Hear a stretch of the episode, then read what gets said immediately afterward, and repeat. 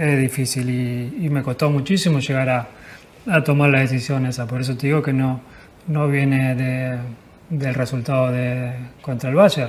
Eh, viene a causa de, un montón de cosas que, que vienen pasando. Eh, siempre dije que yo quería terminar mi carrera acá, pero siempre dije que, que quería un proyecto ganador, que quería seguir ganando el eh, título con el, con el club y seguir agrandando la leyenda de del club a nivel de, de, título y la verdad que no hace tiempo que no hay, no hay proyecto, no hay nada, se van haciendo eh, malabares y van poniendo, tapando agujeros a medida que van pasando las cosas. Eh, como dije antes, siempre eh, pensé el bienestar de mi familia, el mío, del club y siempre fue lo, lo más importante. ¿Cómo están? Zona de Gol de nueva cuenta con todos ustedes.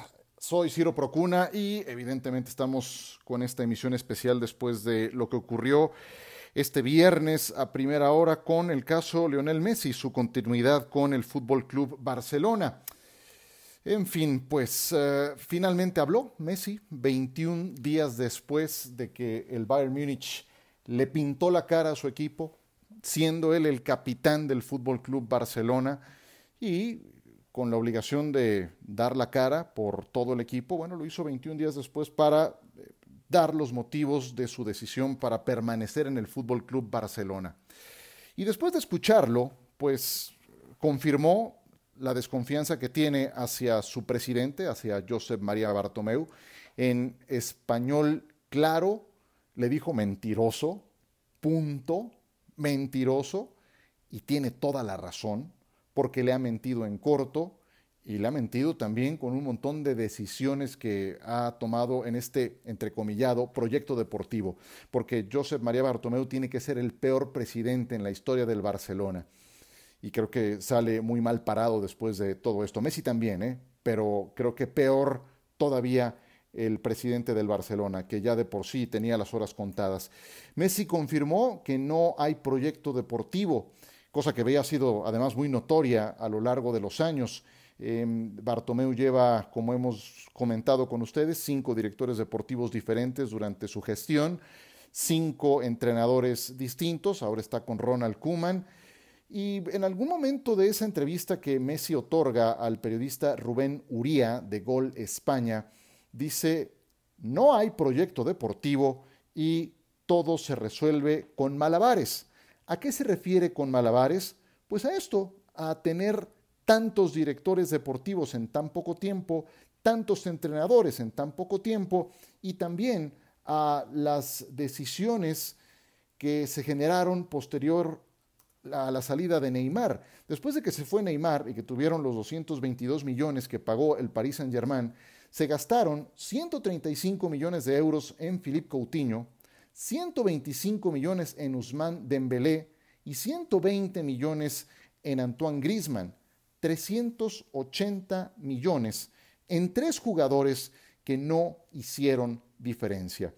Inclusive uno de ellos contribuyó con par de anotaciones en ese escandaloso ocho goles por dos. Philippe Coutinho, que estaba a préstamo con el Bayern Múnich y siendo suplente, les anotó esos goles. Dembélé desaparecido por unas o por otras y Griezmann pues también desaparecido pero sin hallarse en el eh, once inicial del Barcelona. A eso se refiere Messi con los malabares que se hacen a nivel de evaluación del proyecto deportivo del Barcelona.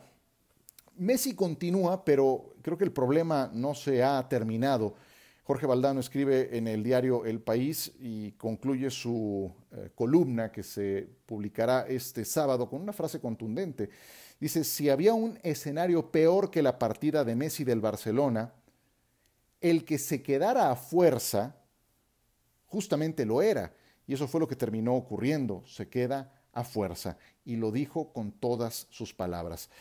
Eh, ¿Por qué se queda? Porque claramente el Barcelona pues, es el que tenía los hilos legales del acuerdo contractual. Él tenía una fecha límite para su cláusula de escape, pasó esa fecha límite y no se iba a meter en un tema de abogados, de demandas.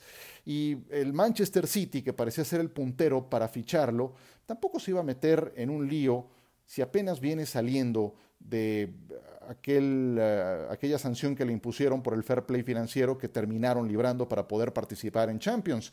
Con todo el antecedente, con toda la sangre azulgrana que pueden tener los Guardiola, Begiristain, Soriano, Estiarte, con todo el capital que puede tener el Manchester City, no se iban a aventar ese tiro de pagar la cláusula de rescisión, ni siquiera de entrar en una negociación, comprar un problema de ese tamaño, cuando saben que más adelante lo pueden llegar a tener gratis. Entonces, eh, los hilos contractuales en este momento estaban del lado del Fútbol Club Barcelona. Eh, además de que son muy pocos los equipos a nivel mundial que pueden afrontar una operación semejante, algo de ese tamaño. Cuando me los preguntaban, siempre me sobraban dedos de una mano para efectos de enumerarlos. Eh, y el Manchester City, insisto, que tenía todas esas posibilidades, no se animó a hacerlo, eh, ni siquiera a, sentarse a negociar. No dudo que Messi vaya a entregarlo todo durante la próxima temporada. Es, es un tipo que eh, ahí está su rendimiento. Creo que eso no se puede cuestionar durante las dos décadas que lleva en la organización del Barcelona. No dudo que lo vaya a entregar todo, pero qué incómodo que estés en un lugar en el que no quieres estar. Eh, me quedan muchas dudas eh, de, cómo pueden desarrollarse las cosas en adelante, de cómo sea su relación con Ronald Koeman, de cómo sea su relación con el resto de la plantilla del Barcelona, porque los silencios de Gerard Piqué, de Marc-André Ter Stegen, de Busquets, de los más vocales, de los otros líderes del vestidor del Barcelona, pues ahí quedaron. En estos 21 días posteriores a la eliminación contra el Bayern, a esta semana y un par de días posteriores al burofax famoso en el que Messi le informaba a la directiva de su intención de irse, pues yo no leí absolutamente nada de Gerard Piqué, y creo que se conocen de toda la vida. Y tampoco es que Gerard Piqué eh, sea alguien introvertido. O sea, Piqué eh, opina de todo. Le preguntas del protocolo de Kioto y tiene una opinión.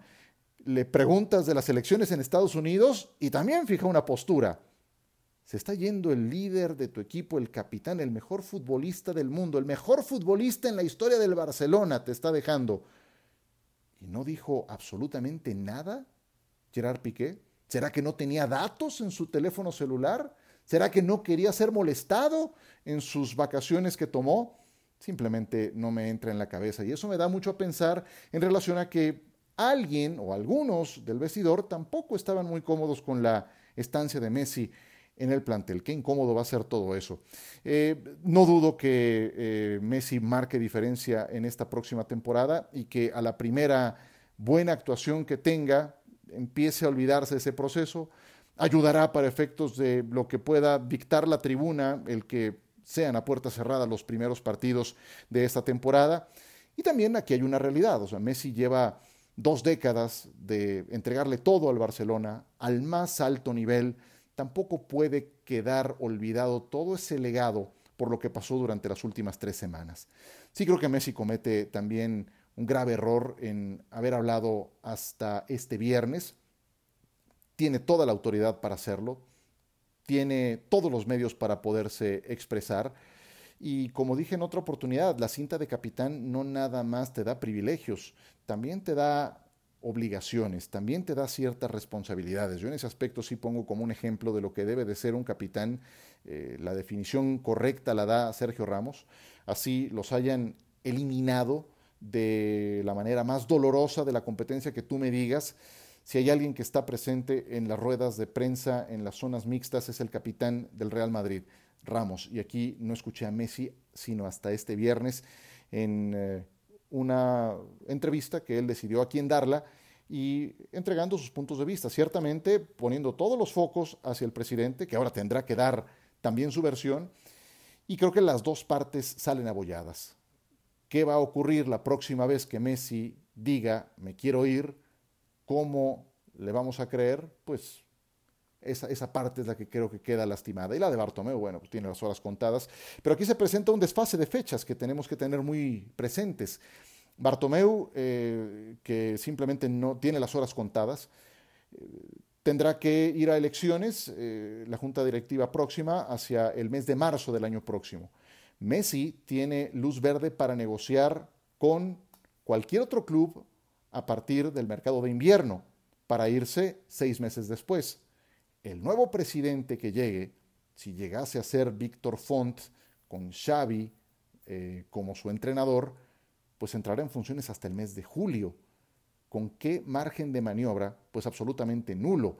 Ahí es donde quien se interese puede tener una ventaja, puede avanzar, porque estoy también seguro que Messi no va a firmar la renovación con el Barcelona si es Bartomeu el presidente. No le va a otorgar a Bartomeu esa fotografía de los dos eh, signando el contrato que lo vincule por algún tiempo más con el Barcelona. Entonces, pues eh, de momento esta es la decisión, pero tampoco es que haya quedado desactivada la bomba, todo lo contrario, eh, están, están jugando en un terreno minado y así es que quedan las cosas, los tiempos no ayudan, las cláusulas contractuales tampoco, y entonces, ¿cuál es el resultado final? Que Messi va a jugar al menos una temporada más con el Barcelona, sí, el club de su vida, pero claramente va a jugar en un sitio en el que no quiere estar por las razones que ya expuso.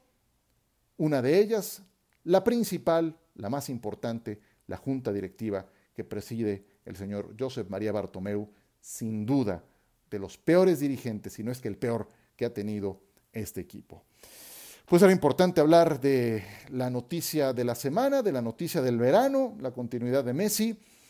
Y bueno, al fin se acaba esta novela. Por ahora, qué desagradable de verdad, qué desagradable. Por ahora aquí la dejamos. Gracias por descargar este podcast. Soy Ciro Procuna. Los espero la próxima semana ya con el inicio de la NFL. Estaremos el jueves en la transmisión del partido entre los Kansas City Chiefs y los Houston Texans. Y desde el lunes en todos los espacios acostumbrados de ESPN, en eh, Radio Fórmula, en NFL Live, en diversas eh, emisiones de Sports Center por ahora. Gracias por descargar este podcast. Que la pasen muy, pero muy bien.